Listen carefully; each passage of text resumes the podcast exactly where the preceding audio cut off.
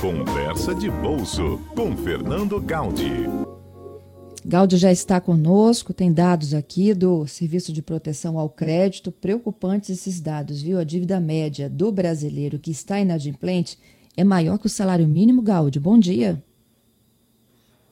Bom dia, Fernanda. Bom dia, ouvintes do Conversa de Bolso.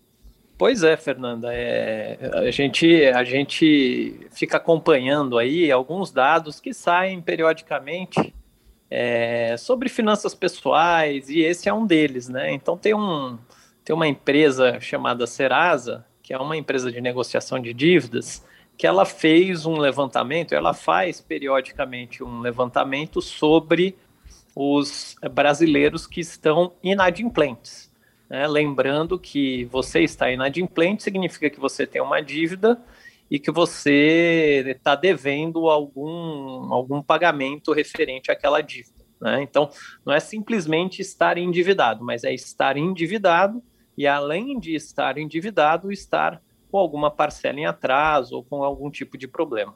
E aí, nesse levantamento, Fernando e ouvintes, o Serasa é, mostra que, que, em dados recentes, que a dívida média é, de cada brasileiro desses que estão inadimplentes está em torno aí de R$ 3.934, ou seja, é um valor bem acima, por exemplo, do salário mínimo, né? Um, um valor elevado. Então as pessoas acabam acabam tendo um endividamento alto e aí não conseguem pagar. Somado-se a isso, o, o, ambiente atual em que a gente vê é, e já percebe o aumento dos do, do juros né, no, no, mercado e as projeções para contínuo aumento, então essa é uma situação que, que as pessoas têm que ficar de olho, porque a gente sabe que essas dívidas, na medida em que elas vão, vão se atrasando, isso vai virando uma bola de neve e a situação fica cada vez pior.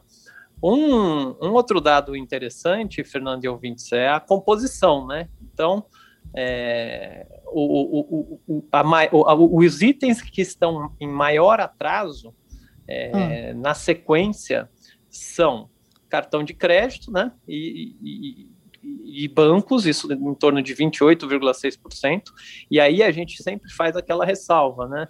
É, esse deveria ser o, o, último item a entrar em atraso, porque é o uhum. crédito mais caro, né? Aquela é o custo maior da dívida. Então, dívida com cartão de crédito normalmente é um custo extremamente elevado e ele deveria não deveria ficar em atraso porque os juros gera esse efeito bola de neve que a gente comentou. Em segundo lugar, são as dívidas com contas do dia a dia, né, de, de contas de luz, água, telefone, com 23,6%. E em terceiro lugar ficam dívidas com varejo, né? boletos não pagos, compras parceladas. A gente sabe que é, é, as pessoas passaram a, a, ter um consumo elevado de varejo, compras online, enfim, aí isso fez também com que é, a gente tenha um percentual relativamente elevado de brasileiros endividados nessa, nessa, nesse tipo de, de compra, Fernando. Então, é, quando você falou né, que a dívida mais preocupante é a primeira, né, que é a do cartão de crédito, é aquela que a gente tem que ter o controle, não é mesmo, Gáudio? Tipo assim, eu não vou passar o cartão com aquilo que eu sei que eu não vou conseguir pagar. É, justamente. O, o cartão de crédito, sempre você deve pagar o valor total da fatura, né? Nunca pagar menos do que o valor total.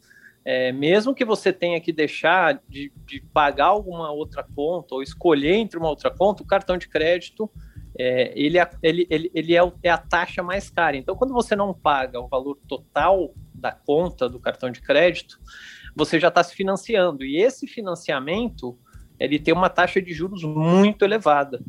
Então, é, é a conta que a gente tem que ter mais controle, sem dúvida nenhuma. Acaba sendo aquele item, as pessoas vão usando o cartão e não controlam muito, aí chega lá no final do mês, ah, vou pagar o mínimo tal. Esse é o maior erro que as pessoas cometem continuam cometendo e, e, do ponto de vista de saúde financeira é um dos piores erros, porque é muito caro você não pagar a, a, a fatura completa do cartão. Não vale a pena. Vale a pena você eventualmente resgatar algum dinheiro que você tem investido e pagar aquela conta, ou pegar um financiamento é, bancário para pagar o, esse, esse, essa fatura do cartão, entrar no entrar no, no, no rotativo aí, né, no, no crédito do cartão, é, é, algo que depois as pessoas acabam tendo muita dificuldade de sair. Então, sem dúvida, esses dados mostram que, apesar de, de, de, de tudo, né, ainda é a conta mais que as pessoas acabam ficando mais inadimplentes. E aí tem que correr atrás para renegociar, é, não pode deixar acumular, Fernando. É isso. Gáudio, obrigada, viu?